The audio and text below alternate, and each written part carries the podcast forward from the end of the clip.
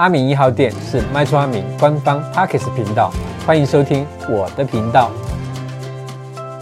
那之前呢，我们讲完了预售屋怎么看，中古屋、成屋跟老屋，接下来呢，我们要讲的是买房呢需要支付哪些费用？那买房呢，除了头期款、贷款跟贷款利息，还有潜藏在过户过程中的费用要付哦。大致呢，契税、代书费；小字登记规费、实价登录，点点点点，反正就是五花八门的费用啦。常常让买方买到很头痛，到底是讲完了没？好啦，那这些费用呢，滴滴扣扣加一加也是不小的开销。那买房的费用呢，有哪些？又该怎么算？这边这边，我们今天来把它分成买房的事税、行政规费跟其他费用三个大项目来跟大家分享哦。首先呢，我们就讲买房事税。买房事税是什么呢？就是契税、印花税、房屋税、地价税。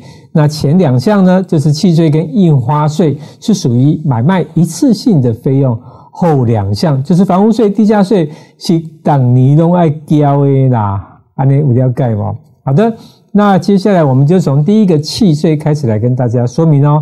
契税呢是房屋现值的六趴，那这是申报契税，它就是房屋现值乘以契税的种类，适用的税率应缴税额，房屋越新，坪数越大，契税就越高。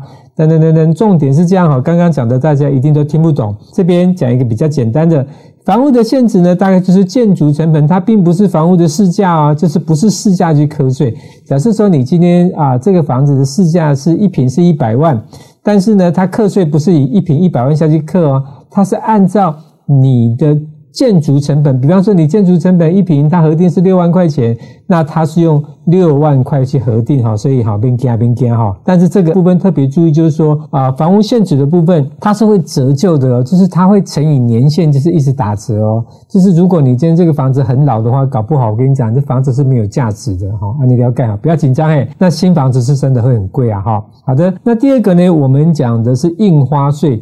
印花税的部分呢，它是房屋现值的千分之一，就是你要缴的印花税额。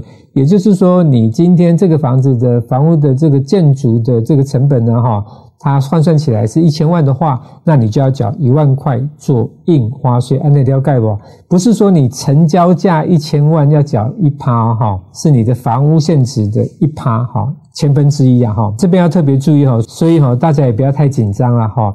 那接下来呢，我们讲的是房屋税哈，房屋税是每年的五月份哈要开征，就是每年的五月都要缴了哈。那这边分成四种费率哈，那 A、B、C、D 四种哦。那我们就从 A 开始讲，A 是自用住宅。它的评定限值就是一点二八，那这个部分呢，全省都一样。那再来是 B，就是非自用住宅的部分，它是按照你房屋评定现值的一点五趴到三点六趴。为什么有一点五到三点六趴呢？那这个部分就是所在地的不同，还有你持有户数的不同，它就有不一样的费率规范哦。好，那再来是 C，营业用。那营业用的话，它也是依照各地方县市政府的规范不同，它从三趴到五趴。那接下来是 D，就是非住。非营，那这个部分就是房屋评定现值的一点五到二点五趴。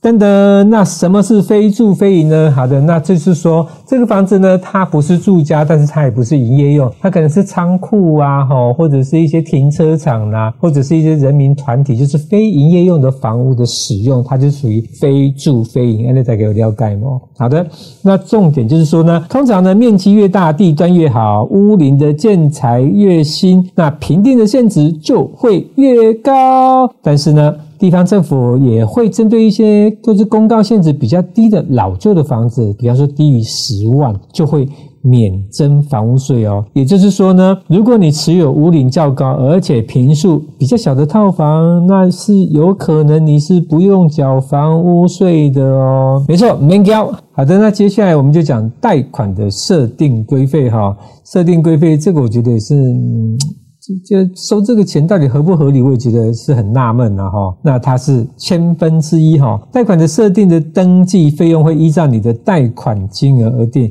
贷款的金额越多，规费也就越多。假设说你今天是贷一千万，那千分之一的就是你要缴一万块给政府当做地政规费。到底为什么要缴这个钱？我觉得很纳闷的哈。那如果说你今天是借五千万，也就是你要缴五万块给政府做登记规费，怪怪的，怪怪的，怪怪的。好的，这个反正就是这样了哈。好，那接下来呢，我们讲其他的费用哈。其他的费用里面，我们又分成啊几点哈。哦，我看一下，哇塞，其他的费用分成七点哦。那这哪七点呢？有代书费、签约金、实价登录的费用、房仲服务费，还有履约保证费。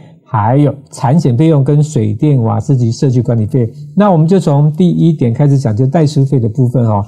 那目前的话，就是说代收费的行情就是。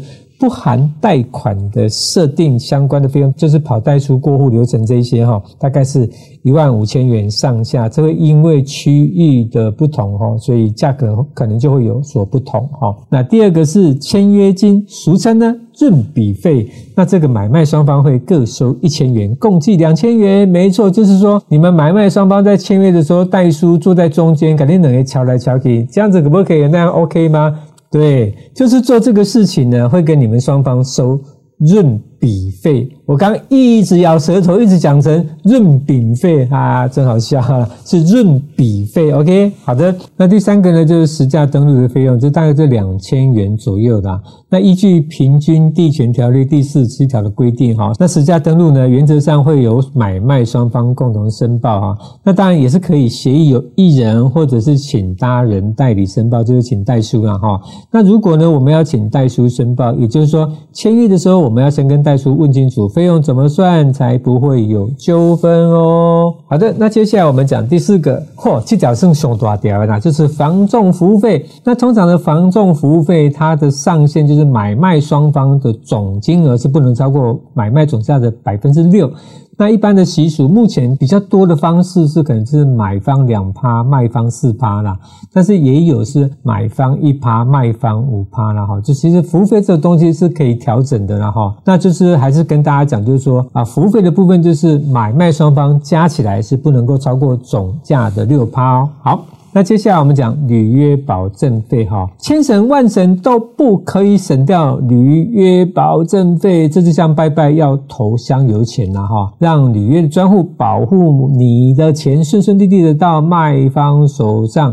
那你也可以顺顺利利的拿到房子。这边的你讲的是买方了，哈，对。那通常它的费用是成交总金额的万分之六，由买卖双方各自负担一半。那也就是说，如果你今天这个案子是一千万的案子的话，哈，那万分之六就是六千块，啊，六千块的这个履保的费用。那履保费用是买卖双方就是一人就是三千块，按那材料盖嘛。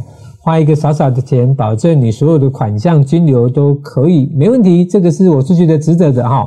好的，那第六个费用呢是产险的费用，这边讲的是火灾险跟地震险哈。那最近有一个新的名词叫做贷款寿险了哈。那通常贷款寿险它是会在就是说你可能贷款的额度不够啊，需要高一点啊，或者你想要利率低一点啊。那这个时候，银行就会跟你推销这个贷款寿险，它不是一定要保的。我跟你讲，那个钱是很、很、很不少的，好不好？而且它是都是一次给你贷很多，就是给你让你顿缴。我听过最多的那个寿险下来花到上百万，那真的是，嗯，这是黑了，这是有需要在那个了哈。那保险的金额就是火灾险跟地震的保险金额哈，它通常是一年哈，它是以一年保一次为主啊哈。那保险的费用它会根据房的地址啦、楼高啦、结构跟坪数有所不同，那行情大概就是一年就是两千到三千啦哈。那这边特别注意，就是说火灾险啊、地震险啊，它是不能重复投保的哈，它就是只能投一个哈。那 PS 如果没有办理这种住宅地震基本保险跟住宅的火灾保险的话呢，银行是不会同意拨款的哦。所以这个火险跟地震险的开销是一定要列入必要的支出中。好的，接下来第七个就是水电瓦斯，这个就是每个月都要缴的，还有社区管理费哦。那社区管理费的部分，像阿明住的地方，他是两个月收一次的，但是很多地方他是一个月收一次哦。好的，那水电瓦斯的费用，它是以实际交屋的日按天数的比例分摊。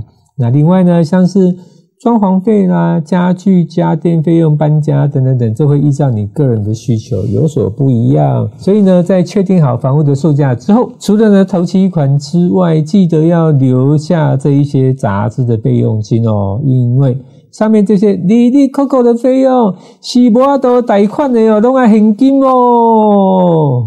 好的，今天的课程就到这边。那喜欢我的内容呢，记得帮我分享给更多人知道。那如果不喜欢我的内容，记得偷偷的让我知道哦。好的，阿明当家关心你的家，我们下回见哦。喜欢我的频道，请分享给更多人知道；不喜欢我的频道，请让我知道。阿敏一号店，我们下回见。